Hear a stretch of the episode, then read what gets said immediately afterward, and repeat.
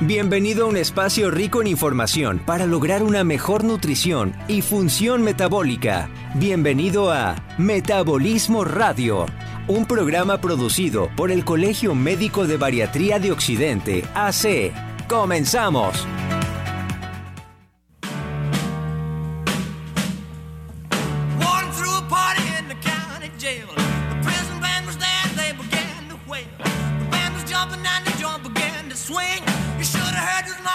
16 de agosto de 1977 fue un día difícil para el mundo. A los 42 años, en Memphis, Tennessee, fallecía Elvis Presley, víctima de infarto agudo de miocardio. La autopsia determinó que el rey padecía diabetes, entre otras afecciones. No existe evidencia de que haya sido notificado en vida de este padecimiento, que al parecer no trató. Hoy en Metabolismo Radio hablaremos de la resistencia a la insulina.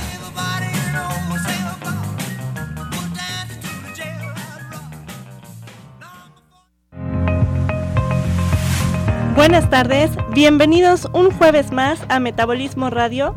Yo soy la doctora Valeria Martín y como siempre tengo el honor de compartir el micrófono con el doctor Mario Ponce, presidente del Colegio Médico de Bariatría de Occidente. Buenas tardes, doctor. Buenas tardes. Y el día de hoy tenemos el placer de estar nuevamente con el doctor Jonathan Gutiérrez, miembro del Consejo Consultivo del Colegio Médico de Bariatría Occidente. ¿Cómo está, doctor? Hola, Valeria, muy bien, gracias. Buenas tardes. Quiero decirle a todos nuestros radioescuchas que por primera vez tenemos habilitado nuestro WhatsApp para que nos hagan llegar sus preguntas por este medio. El número es el 33 20 21 25 93. Y como pudieron escuchar antes de iniciar, hoy vamos a hablar sobre la resistencia a la insulina. Creo que para fines del programa, doctores, es muy importante explicarle a quienes nos escuchan, primero que nada, qué es la insulina. Insulina. Fíjate, es un, es un término que de repente en los últimos años empezó a estar como que muy en, boca, de, boca todos. de todos, ¿no? Sobre todo por tanto paciente diabético que tenemos. Desgraciadamente, eh, la insulina muchas veces las personas la relacionan específicamente con el medicamento que se aplican en este caso los pacientes diabéticos, ¿sí? que, requieren, que, es la insulina que se, que es la insulina que se, que se inyectan para controlar su, su, enfermedad, su diabetes. Sin embargo, bueno, pues hay que entender, y es algo que nos tiene que quedar claro a todos, que la insulina es una hormona que secretamos todos los seres humanos. Desde que nacemos tenemos insulina, ¿sí? Nuestro páncreas es el encargado de, de producir esta insulina, de secretar esta insulina, y la insulina como tal es, o la hormona como tal va a tener muchas funciones en nuestro organismo. No nada más va dirigido específicamente para el proceso del problema diabético en el paciente, ¿no? Claro. Que sí, bueno, una de las características principales o una de las, de las circunstancias que más este, afectan o, o, que más este, repercuten, pues es que de una u otra manera, para que se entienda un poquito, es la hormona que va a ayudar a que se utilice o se aproveche de manera adecuada la glucosa que está circulante a partir de todos los alimentos que consumimos, ¿no? Okay. Y básicamente es la que nos va a ayudar a obtener beneficios de esta glucosa.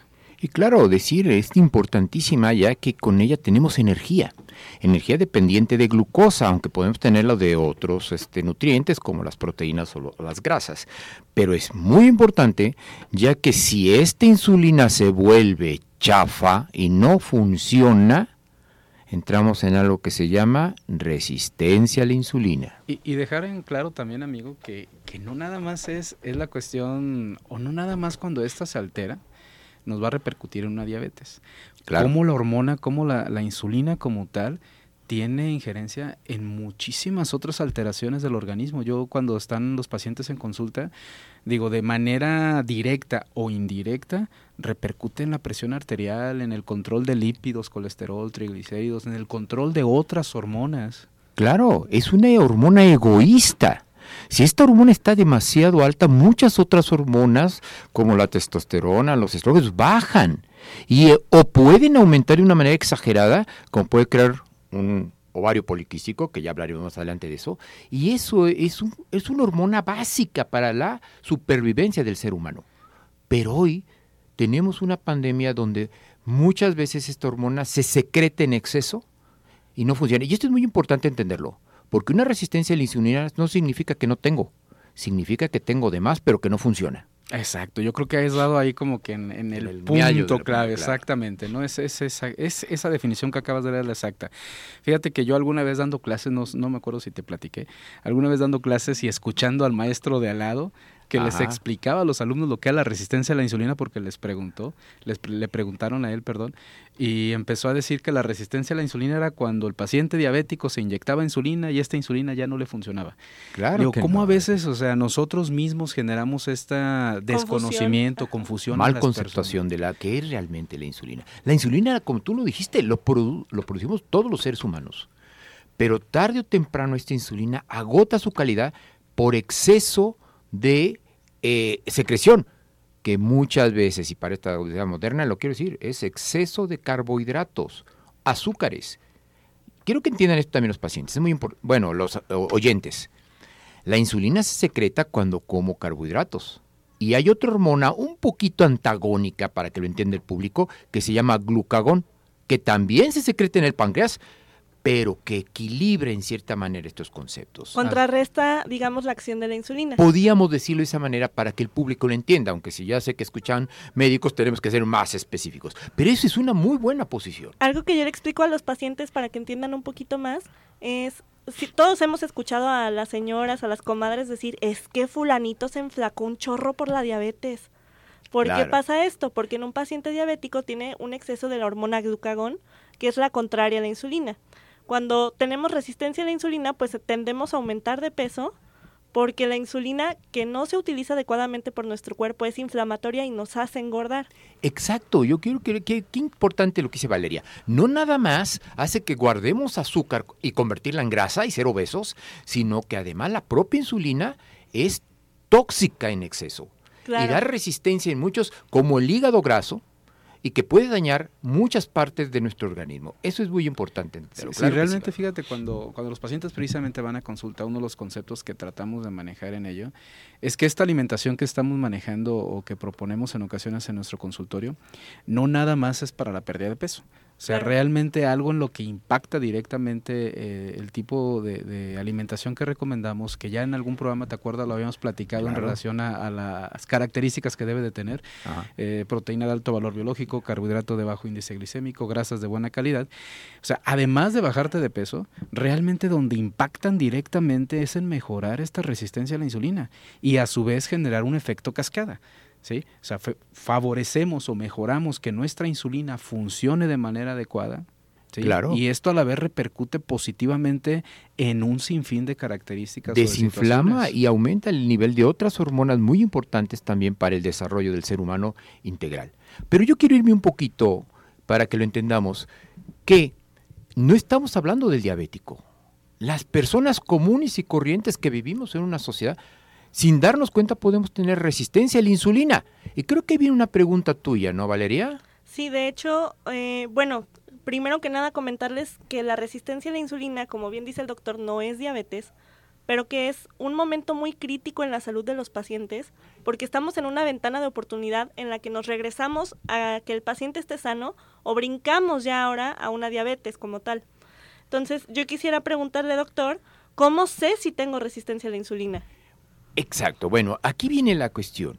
Muchos de nuestros niños desde pequeños pueden tener una resistencia. ¿Cuántos, doctor Jonathan, que tú lo sabes, vemos niños con una obesidad que dices, este no tiene una resistencia a la insulina? Pero la pregunta que yo esperaba de ti, Valeria, es decir, oye, ¿y va a ser diabético? Ah, Sí. ok. El que tiene resistencia a la insulina, si no se controla tarde, Tarde o temprano, temprano va a va ser ser diabético. diabético. Es correcto. Eh, claro. Ahora, eso es lo que tratamos de manejar con la medicina bariátrica en este caso, y es evitar que llegue a ese proceso. ¿sí? Y ahora, como tú lo dices, ¿cómo sé si tengo resistencia a la insulina? No, y fíjate, perdón que te interrumpa, y ahorita que, que vas a entrar justamente en ese tema, ¿cómo sé si tengo resistencia a la insulina? Quizás no exista en estos momentos alguna estadística que tengamos este, disponible donde nos diga realmente qué porcentaje de la población, al menos mexicana, Tiene, tiene, resistencia. claro. Sin embargo, me atrevería a decir que prácticamente el 80-90% de la población tener resistencia puede tener un grado de resistencia a la Claro, insulina. que es un proceso que algunos con el gen ya activado van a ser diabetes. Otros no van a llegar, pero pueden llegar a una obesidad. O un problema cardíaco, como tú dijiste, porque también nos da un problema. Eso es tan importante precisamente para diagnosticar de manera preventiva, ¿no? Así es. Y de hecho nos acaba de llegar una pregunta a WhatsApp, muy pertinente por cierto. Arturo Gómez pregunta, ¿por qué me dicen que las manchas del cuello que parecen mugre son resistencia a la insulina? Ese es uno de los primeros parámetros que vemos. Nosotros cuando entra un niño con una mancha en el cuello de un color que no se le quita con piedra Pómex, pobres mamás, es porque él está manchando su cuerpo a través de la resistencia a la insulina. Y no nada más está en el cuello, está en, la, en todos los pliegues, ingles, axilas. Hay un cambio de color, hay un desarrollo mal metabólico en la piel que nos va a dar manchas, inclusive el sol nos mancha más.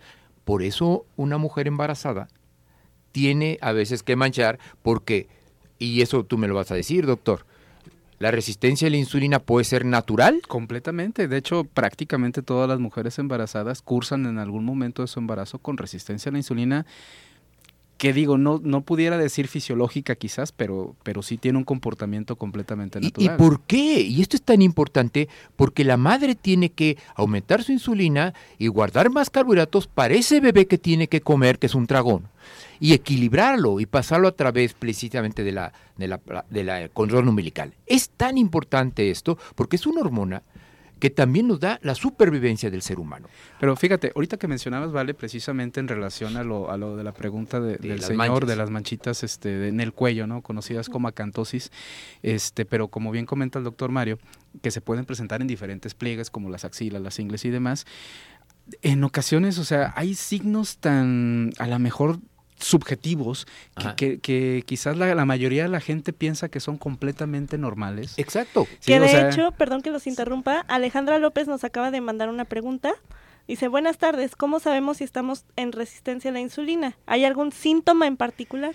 Hay muchos y vamos a tratarlos en todo el programa. Y qué bueno que los estés escuchando, pero que de esa manera vas a decir, ah, ¿Tengo resistencia a la insulina? O no, a lo mejor puede decir no tengo claro, resistencia. puede ser. Pudiera ser, que sin embargo te voy a decir que este sin conocerla casi casi te diría que sí, Porque, todos tenemos Exactamente, porque todos tenemos en algún grado, ¿no? Un grado. O sea, signos como el que acabamos de mencionar en relación a las manchas, pero también, por ejemplo, la presencia de verrugas. Exacto. Eh, el, hecho de tener el abdomen un poquito más prominente ya nos está hablando de que, Una estamos teniendo resistencia. ¿Saben qué? Y eso me lo quiero dar a entender, porque muchas veces están escuchando eh, el programa gente que es delgada, pero delgada con panza al frente es resistencia a la insulina y es un obeso, es un delgado metabólicamente obeso. A veces nos preocupan más esas personas delgadas que solo tienen bolita al frente porque la grasa del abdomen es la que más resistencia a la insulina e hígado graso puede crear. Entonces, es otro, otro punto importante. Ah, yo soy delgado, pero tengo pancita, a otro punto más para saber si tengo resistencia. Van dos. La cantosis nigra, que son las manchas en el cuello, las verrugas, que empiezan a salir en todas partes, pequeñitas. Y, cómo vemos que incluso ese tipo de signos, en el caso de lo que es el, el, abdomen pues prominente, cómo vemos de repente esas manchitas, como bien mencionaste hace ratito, desde los niños. Claro. Sí, los niños, incluso ya hay niños que empiezan con presencia de verruguitas y lo más común que, he escuchado que dicen los papás, no, es que es abuelió. El abuelo tenía muchas verrugas y eh, mi niño también las tiene, pero es un signo. O se pegan, ¿no? Otra ah, idea. No, es que se la pegaron en la escuela. No, tu niño está tragando demasiados carbohidratos. está haciendo una resistencia a la insulina. Y claro, ver las manos también con los nudillos cambiados de color. También más y más hipermectados. Exactamente. Entonces son los los factores que tenemos que tener pendientes para ver si nuestros niños o nosotros empezamos a hacer resistencia a la insulina. Y ahorita que mencionaron esto de la cantosis y de las verrugas, tenemos una pregunta de Eduardo Perea que nos dice, ¿tanto las verrugas como la cantosis son reversibles? Sí, eso es lo extraordinario. Muchas veces han ido con todos los dermatólogos y no se les quita. Ah, pero llegan, hacen su dieta y al mes dicen, doctor, ya se me quitó el cuello negro. Correcto. O, las verruguitas, pues ya se me ya se empezaron a, desaparecer, a caer. Fíjate, curiosamente, hoy en la mañana, este, una, una compañera del trabajo, enfermera, que me, que está llenita, y me decía, ay doctor, tengo que ir a visitarte, ¿no? Eh. Dice, pero tengo que agendarlo porque tengo que ir con el dermatólogo, el ginecólogo y, con, y contigo. sí. Y le dije, y le pregunté, bueno, ¿y el dermatólogo por qué? Digo, es que tengo unas verruguitas desde hace tiempo. Le dije, antes de ir con el dermatólogo, primero ven conmigo y vas a ver que solitos a las verrugas van a empezar a ir cediendo. Doctor, quiero hablar a esto y es muy importante para entenderlo. Precisamente un bariatra no es un médico donde se va a dedicar a puro obesología, tratar obesos, no. El concepto es metabólico y muchas veces el control alimentario puede dar hasta baja de la presión arterial. Por eso es tan importante el manejar el concepto con un bariatra, que es un médico de una forma internista un poco más especializado que el médico general, que puede lograr un cambio importante en nuestra vida y revertir la enfermedad del futuro. Fíjate que yo siempre he manejado este concepto, ¿no? Digo, entendemos que la bariatría, el médico bariatra eh, se enfoca en la obesidad. Estamos claros en ello. Sin embargo, yo pienso que, que más que en enfocarnos en obesidad, algo en lo que realmente nos enfocamos es en el conocimiento y en el manejo de la resistencia a la insulina. Y por ende, o sea, el tipo de consulta que, que, ofertamos nosotros o que va dirigida, o sea, mejora muchísimo, no nada más el sobrepeso y la obesidad, mejora muchísimo al paciente diabético, al hipertenso, al que tiene problemas de colesterol, triglicéridos, al síndrome de ovario poliquístico, alteraciones hormonales como la tiroides. Y podríamos englobar todo este tipo de enfermedades en lo que se llama inflamación crónica de bajo grado. Hoy yo tengo itis, colitis, gastritis, dermatitis. Vas a tener una resistencia a la insulina que puede ser atacable a través de una dieta perfectamente bien balanceada. Es correcto, amigo. Y, por ejemplo, algo que me preguntan mucho los pacientes en consulta es cómo funciona o cuáles son los principios de la alimentación que prescribimos. Ok, lo vamos a dejar para el último bloque porque ahí es donde vamos a hablar sobre cómo controlo la resistencia a la insulina. Pero yo quisiera que todavía entráramos en ¿Tengo resistencia a la insulina? A ver, ahí les va otro factor de crear resistencia a la insulina, les voy a decir. Se llaman ayunos prolongados. Y que es que tan de moda se han claro, puesto. Y Los ayunos intermitentes. Claro, y eso crea resistencia a la insulina. O no desayuno, como como león cuando puedo y luego ni ceno. Eso va a crear resistencia a la insulina. Favorecemos que nuestra insulina pique o se secrete de manera importante para luego generar que propiamente no funcione. Exactamente. Y precisamente por esto les decimos aguas con las modas para bajar de peso. Claro. Vamos a un corte y enseguida regresamos. Si quieres ser atendido por un especialista del Colegio Médico de Bariatría de Occidente AC, llámanos al teléfono 33 20 21 25 93. En un momento continuamos con el tema Resistencia a la insulina en Metabolismo Radio.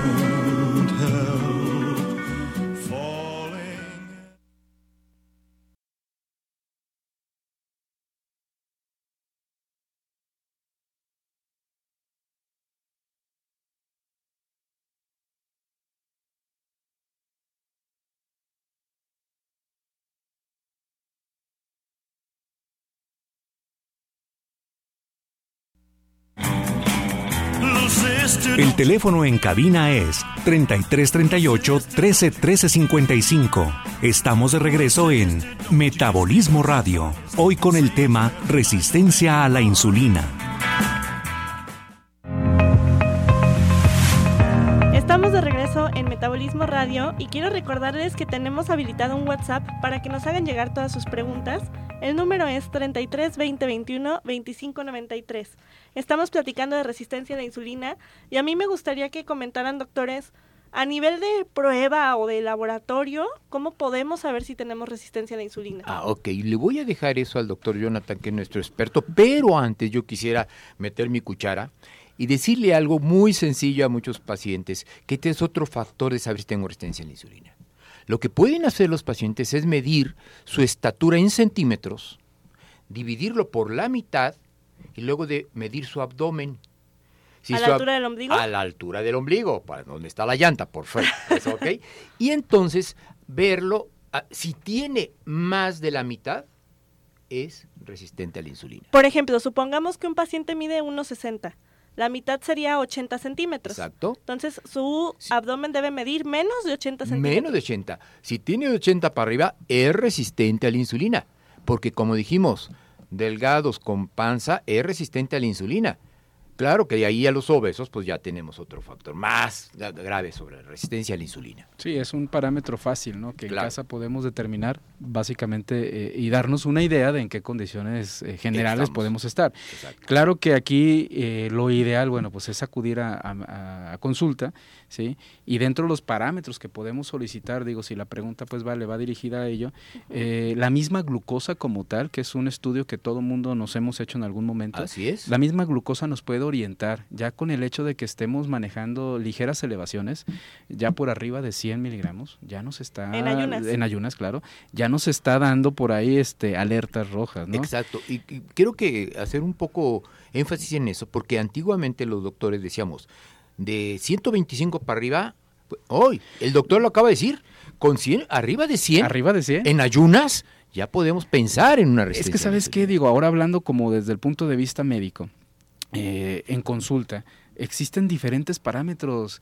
El IMSS te maneja un, unos niveles, la Secretaría de Salud otros, la Organización Mundial de la Salud de repente, o una literatura te maneja diferente, ¿no?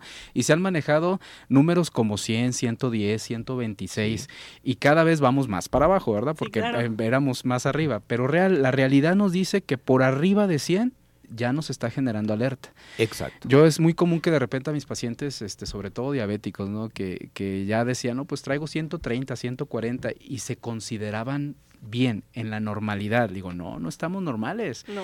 Lo normal es estar por debajo de 100. Y si tu médico en consulta, cuando trae 120, 130, te dice, felicidades, vas bien, pues vas más o menos, pero no te quedes con este concepto de que estamos bien. No. Sí, estar bien es estar por debajo de 100. Exacto. Ahora, junto con la glucosa, que es el estudio, digamos, más conocido, ¿sí? Porque se puede hacer en casa con los Incluso con el mismo de Stroke, no en casa, con el glucómetro, como mencionas. Pero también eh, hay estudios un poquito más profundos, ¿no? La simple detección de la insulina. Sí, es un, es un estudio que desgraciadamente incluso muchos médicos no lo hacen. Ni siquiera lo conocen que existe. Exacto. ¿sí? Entonces, pero bueno, existe este parámetro. Podemos solicitar la insulina tanto en ayuno como postprandial Exacto. o, después de los alimentos y poder determinar cómo se está comportando, qué tanta cantidad de insulina estoy secretando en ayuno y qué tanta cantidad de insulina estoy secretando después de consumir los alimentos. Y ahí es donde nos puede dar a nosotros un parámetro, parámetro? para poder determinar si estamos produciendo demasiada insulina. Que ya es un resistente a la insulina. Y, que nos está indicando precisamente que estamos en, en este, en, un este proceso, de la resistencia. En un proceso de diabetes o obesogénica, porque puede ser delgado pero con resistencia a la insulina. Así y voy a ser obeso al rato. Eso es bien importante. La resistencia a la insulina, a lo mejor eso lo tiene que interpretar un médico, pero tiene que estar en parámetros por debajo de 20 entre 5 y yo te diría 5 y 7 y estamos de maravilla, porque ya una persona que empieza a tener en ayunas eh, insulina más arriba, decimos ya tiene hiperinsulinemia y por lo tanto resistencia a la insulina. Incluso en alguna ocasión este, también este, se, se llegué a escuchar pues que se puede recomendar, yo, no, yo en general no, no lo suelo hacer, pero pues, se puede, así como se solicita una curva de tolerancia a la glucosa, se puede hacer una curva precisamente a la, insulina. claro. O sea, junto con la glucosa se toma la insulina, en ayuna, a la hora, después del alimento y a las dos horas y vemos el comportamiento de la insulina propiamente. Voy a dar aquí también mi cuchara por una razón. Eh, el, examen de insulina es caro, es caro, pero es muy importante cuando ya tengo otros factores que me están diciendo. Por eso el que más nos vamos es glucosa. Pero hay otros parámetros, doctor. Sí, incluso hasta la hemoglobina glucosilada. Exacto. La hemoglobina glucosilada es un, es un parámetro que ya últimamente la gente, sobre todo los diabéticos, están... Conociendo. Sí, empapándose un poquito más de ella, ¿no? Porque anteriormente ni los médicos la manejaban. ¿Tú, tú recuerdas que hace de 10 años para atrás, no, el control del paciente diabético era a través de la glucosa en ayunas. Exacto. O sea, tú le checabas el destroxis o le mandabas a hacer estudios y le pedías glucosa y era tu parámetro para determinar si tu paciente estaba controlado o no. En la actualidad, bueno, se fue empezando a meter un poquito más este estudio que es la hemoglobina glucosilada o, la hemoglobina glicada, que a final de cuentas es esta parte o esta proteína de la hemoglobina que se le adhiere la glucosa desde un principio y bueno, este parámetro nos es funcional durante aproximadamente tres meses, que es la vida media. Exacto. Y que lo ideal para el paciente diabético pues es estarse haciendo este estudio cada tres meses, ¿no? Sí, porque es cómo me he portado en tres meses. En tres meses mi paciente diabético se portó mal, la hemoglobina glucosilada va a estar alta.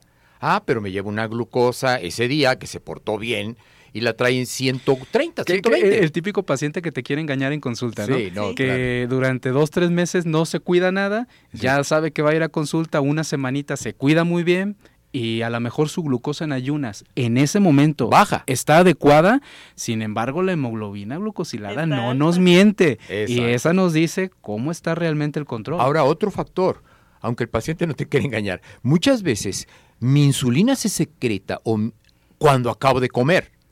Entonces tengo una glucosa muy alta cuando acabo de comer y esa se va quedando precisamente en la hemoglobina, en los eritrocitos.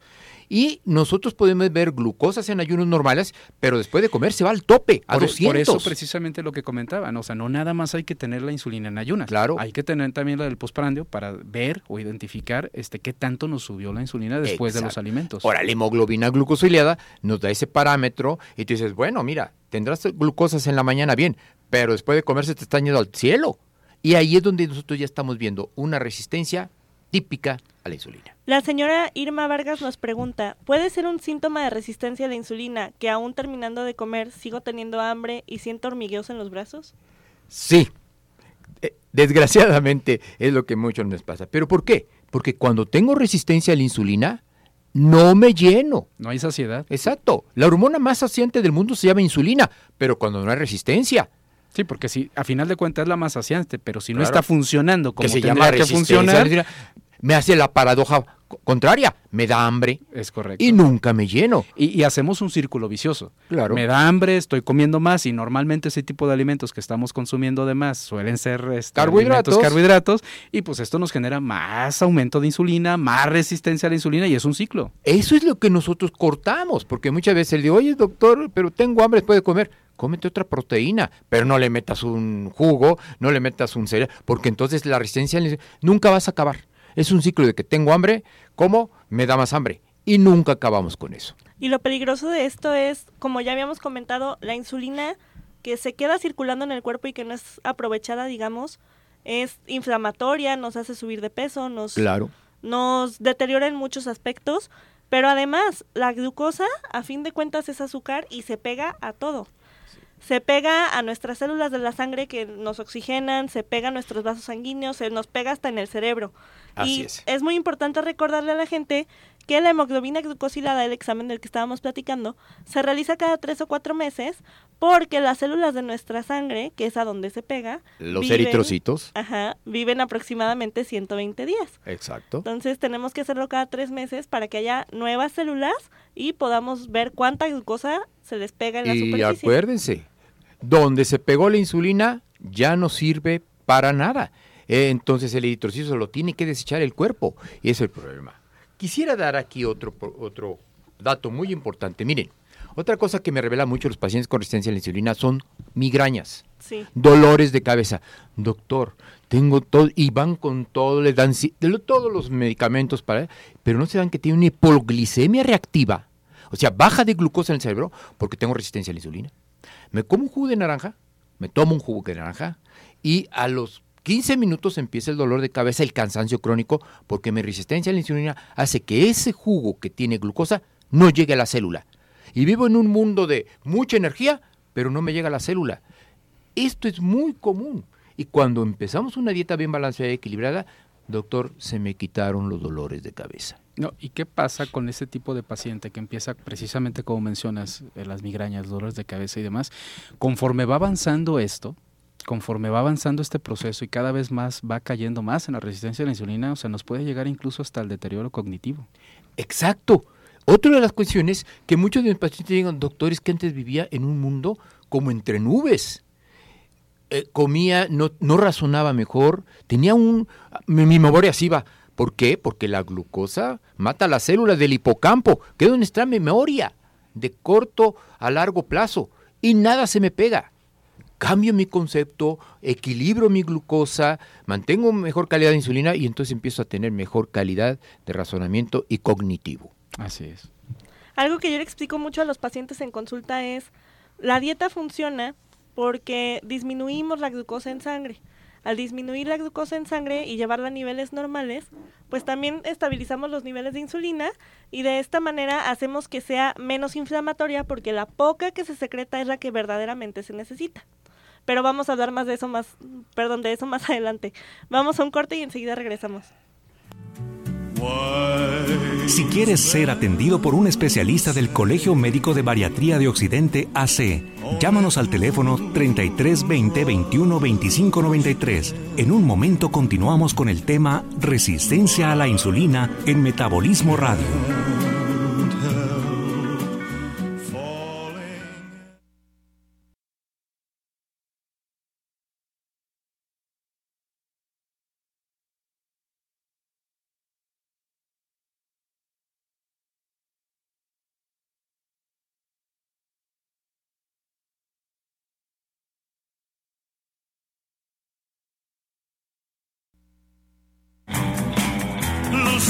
El teléfono en cabina es 3338 131355. Estamos de regreso en Metabolismo Radio, hoy con el tema Resistencia a la insulina.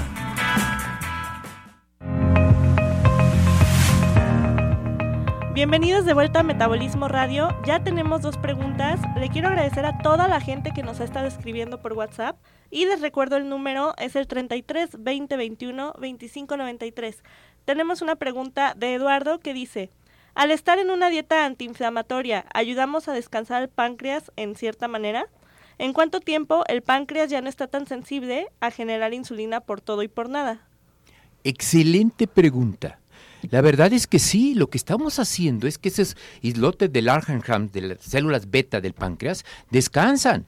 Están secretando y secretando insulina. Tenemos un nivel de insulina para la, vida. Que tarde o temprano se, va, a agotar. y ese páncreas ya no va a producir insulina. Y entonces ya no es una diabetes tipo 2, es una diabetes tipo 1 más grave que solo tengo que vivir inyectándome insulina. Fíjate, aterrizando esto y para que continúes con la explicación que le estás dando al señor, ¿no?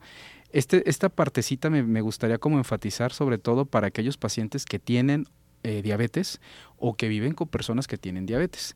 De repente no, no alcanzamos a dimensionar o a diferenciar, ¿no? Existen diferentes tipos de diabetes. Quizás habrá su momento de, que venga algún especialista en diabetología que nos pueda dar un tema específico.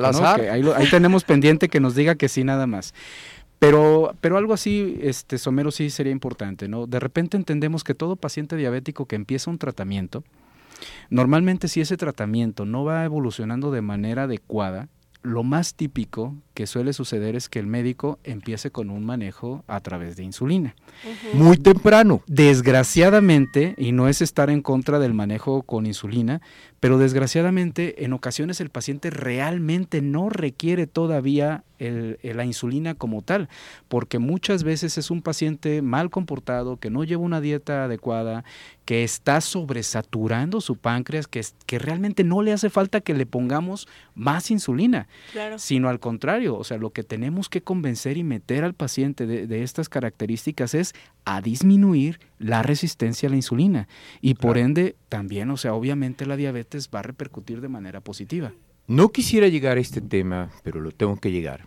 Y hay que entender que muchas veces muchos médicos ortodoxos, los medicamentos que damos en vez de dieta son para aumentar la insulina, que a veces es contraproducente, porque si yo ya tengo exceso de insulina, claro que la insulina que aumentamos puede lograr que entre de nuevo la glucosa a la célula, pero estamos creando más problemas. Estamos forzando y estamos generando que este ciclo sea peor, ¿no?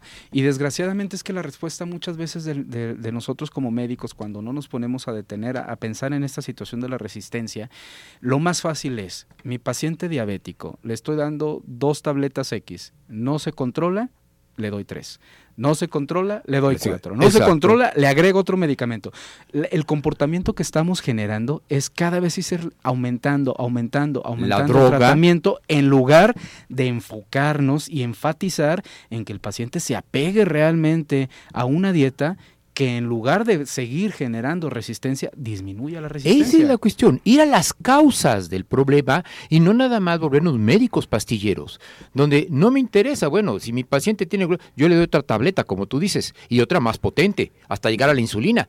Pero lo más sencillo es decir, no tragues lo que te sube la resistencia a la insulina. Gracias.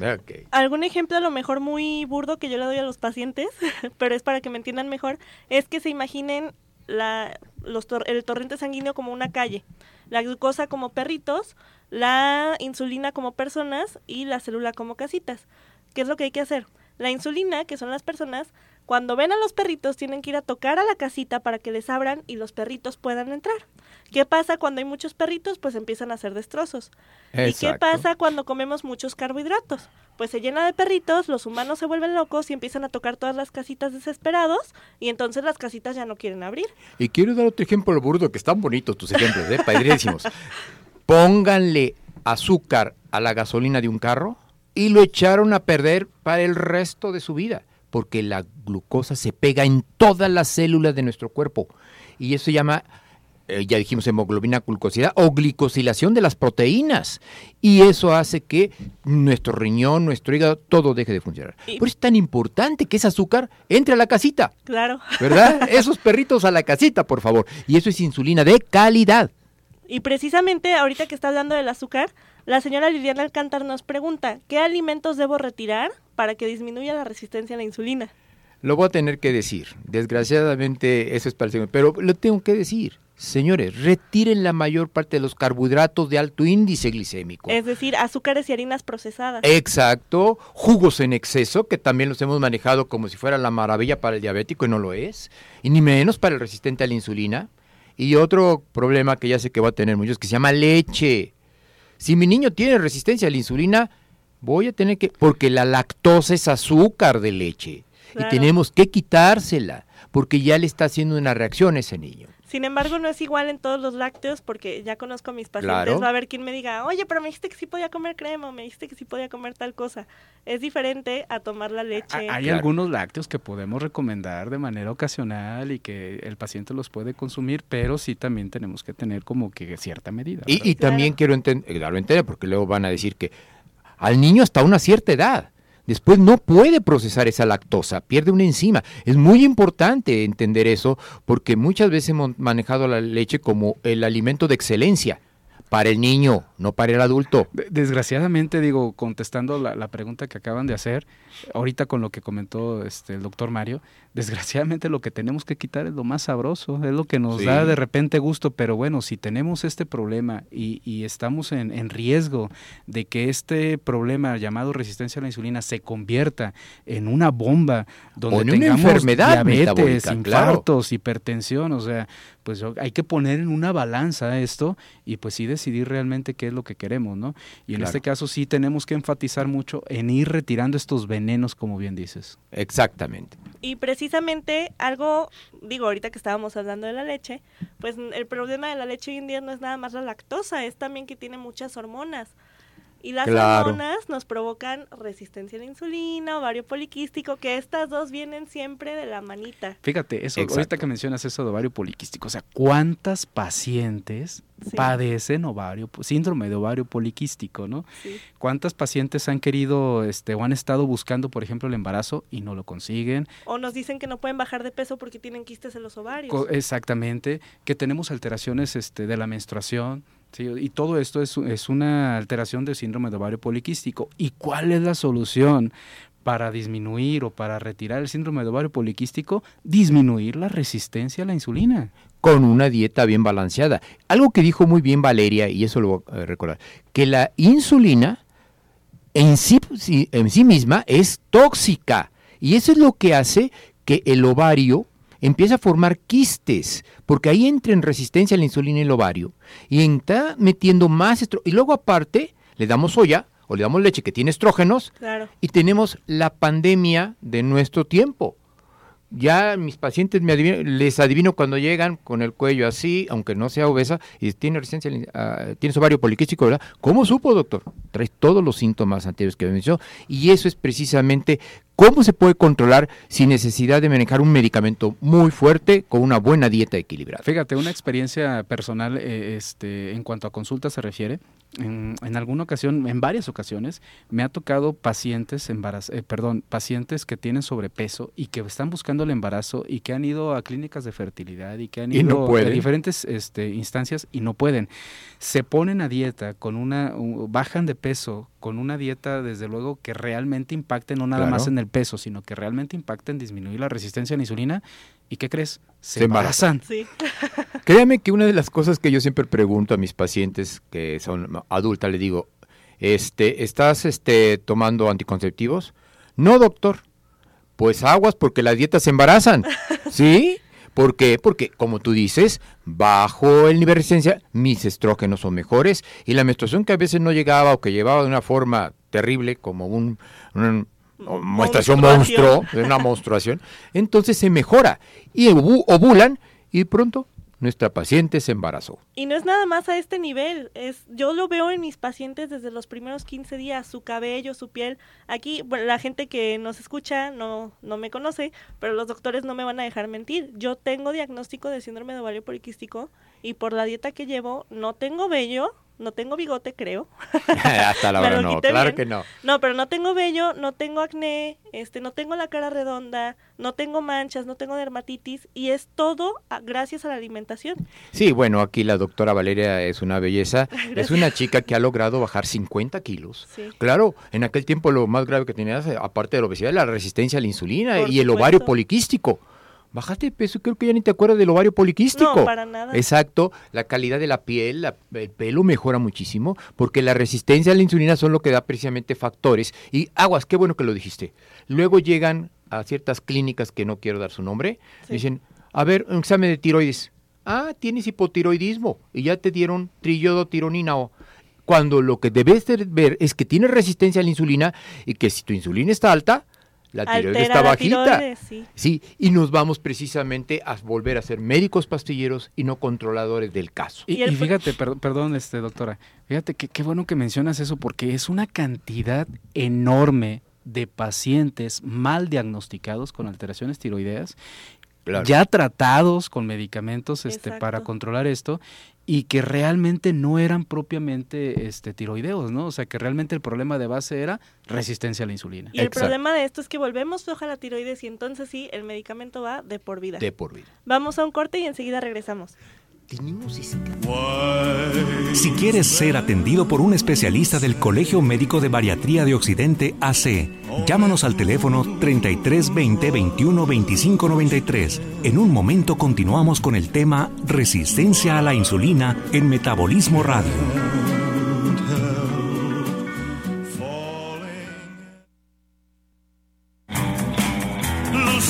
El teléfono en cabina es 3338 13 13 55. Estamos de regreso en Metabolismo Radio, hoy con el tema Resistencia a la insulina. Estamos de vuelta ya en el último bloque de este programa, que rápido se nos está yendo, pero no queremos dejar a los que nos escuchan así nada más con la duda. Queremos decirles qué es lo que pueden hacer para mejorar la resistencia a la insulina. Bajar la resistencia. disminuir esa resistencia. Fíjate, primero que nada, yo- es algo que venimos repitiendo y que ustedes lo vienen repitiendo desde, desde el inicio de los programas, ¿no? Hay que quitar venenos. Y creo que queda claro que si seguimos consumiendo la alimentación alta en fructosa, azúcares, carbohidratos de alto índice glicémico, cereales, Exacto. lácteos, etcétera, etcétera, etcétera, o sea, no estamos quitando el veneno, no estamos quitando lo que nos hace daño. Entonces, primero es aprender a ir quitando todo esto. Claro. Segundo, pues hay que sustituirlo por alimentos de buena calidad. Ya lo comentábamos la- la- en la ocasión anterior que vine sobre las recomendaciones de una alimentación adecuada, ¿no? Que debe de reunir básicamente tres características. Proteína de alto valor biológico, esto es proteína de origen animal, Animal. ¿sí? obviamente prefiriendo las proteínas de la mejor calidad, pescados, pollos, este, res magra, etcétera. Blancas. ¿sí? Eh, segundo, carbohidratos de bajo, Bajo índice, índice glicémico, glicémico. ¿sí? porque a final de cuentas estos carbohidratos, como se mencionó en aquella ocasión, no te van a generar que tu glucosa se eleve tanto y por ende no van a provocarte que tu insulina se eleve Se demasiado. ¿no? claro. Y en tercer lugar, grasas de buena calidad. Exactamente, que En ya habíamos hablado, el control de los- nuestros ácidos grasos entre omega 3, omega 6. Eso implica todo un programa. Pero yo quisiera, y me encanta ahorita lo que acaba de decir el doctor Jonathan, porque también otro factor muy importante para bajar la resistencia a la insulina se llama ejercicio. Pero por favor, primero cambiemos la dieta y luego ejercicio. porque si lo hacemos a la inversa, vamos a aumentar la resistencia a la insulina. Y, y, amigo, hay que entender aquí esto. Estas son recomendaciones generales Claro. para todas las personas. Hay que entender y hay que dejar muy claro. Si tenemos un problema de sobrepeso, un problema de obesidad, O de ya ovario estamos en poliquístico. prediabetes, ovario poliquístico, hipertensión, alteración de triglicéridos, colesterol, ok, de acuerdo, hay que empezar con estos cambios, pero hay que acudir a consulta. Exacto, para que nos den el balance correcto. Quiero nomás terminar con el ejercicio y decir, el ejercicio tiene que ser moderado. Nunca hacer ejercicio extenuante porque puede aumentar la resistencia a la insulina. Así que no se vayan a las pesas, por favor. Váyanse a trotar, a caminar, A a nadar. a nadar 45 minutos, que es el importante, aeróbico y hay que comer algo antes y después, que eso ya lo manejaremos posteriormente. Y también es muy importante consumir antioxidantes naturales. Por ejemplo, en las verduras verdes, en la cáscara del, o la parte externa de los frutos rojos. O ahí nos va lo más importante, Valeria. Antioxidantes como la cúrcuma, La canela. la canela, el jengibre, que eh, actúan casi igual que la metformina, que es una sustancia, bueno, un medicamento que se usa para... La resistencia a la insulina. Exacto, que al final de cuentas la metformina es una planta, Galaga officinalis, Sí. y hoy se usa para los diabéticos. Claro, y para el síndrome de ovario poliquístico, que por favor no se lo quiten. Es muy importante el manejar un poquito de metformina, pero también hay otra cosa, doctor, y creo que lo vas a decir. ¿Cuántos médicos dan más cantidad de la necesaria? O nutriólogos que no Que no saben. deberían de recetar. Exacto. Sí, Exacto. desgraciadamente eh, el uso de la metformina, digo que es un excelente medicamento para, para esto que estamos platicando, debe ser recetada de manera consciente por un médico que conozca, porque desgraciadamente la mayoría de los médicos muchas veces suelen utilizar la metformina para el control de la diabetes pensando que es para bajar la glucosa, pero No lo es. realmente no lo es, ¿no? Entonces un médico que realmente conozca de esto y, y sepa manejarlo eh, a la dosis adecuada, ¿no? Porque tampoco se trata de que entre más metformina te va mejor. Es al revés. Lo que acababas de decir. Ah, no bajó la glucosa, aumentale a 850. Ah, no bajó, dos. Ah, no, tres. Cuando lo que importante es aquí, oye, estás comiendo los venenos. Por más que te dé metformina, si estás en la mañana tomándote tus jugos, o cereales, o tu avenita, pues vas a tener resistencia a la Así insulina. es. Así te tomes toda la metformina del mundo. Ahora, amigo, también acuérdate que nos ibas a platicar. Ayuno programado. Exacto, es bien importante, es la dieta de moda. La forma de eh, aumentar la resistencia a la insulina es eso. Miren, los niños que están o que son siete mesinos han sufrido dentro de eso y eso se llama un ayuno para el niño y crean resistencia a la insulina desde que nacen.